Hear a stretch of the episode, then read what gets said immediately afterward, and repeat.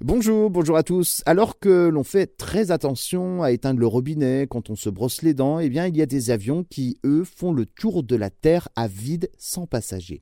Pourtant, on commence à le savoir, il faut prendre euh, soin de notre planète.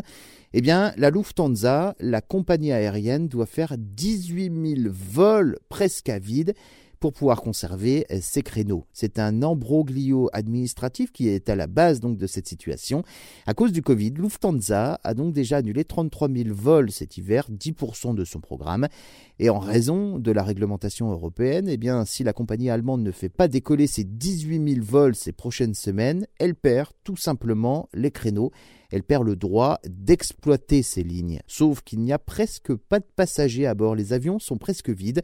Pendant le premier confinement, l'Europe avait effectivement autorisé aux compagnies de ne pas faire voler les avions, mais là, eh bien, c'est non. Depuis le 28 mars 2021, les compagnies sont désormais tenues d'utiliser 50% de leurs créneaux de décollage et d'atterrissage pour pouvoir donc les, les conserver.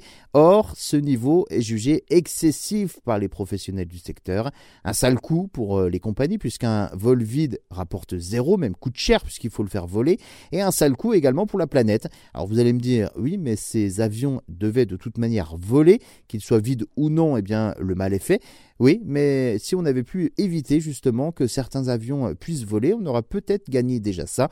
Le patron de la Lufthansa demande donc à l'Europe une dérogation respectueuse du climat en période de pandémie, mais pour le moment, aucune réponse. On marche sur la tête, c'est aberrant, scandaleux, irresponsable, ahurissant. Les réactions sont donc nombreuses sur les réseaux sociaux face à cette situation, mais l'annonce de la Lufthansa de voler à vide a provoqué donc un tollé à Bruxelles où plusieurs élus sont montés au créneau. Certains élus dénoncent même ce scandale et exigent l'interdiction de ces vols fantômes.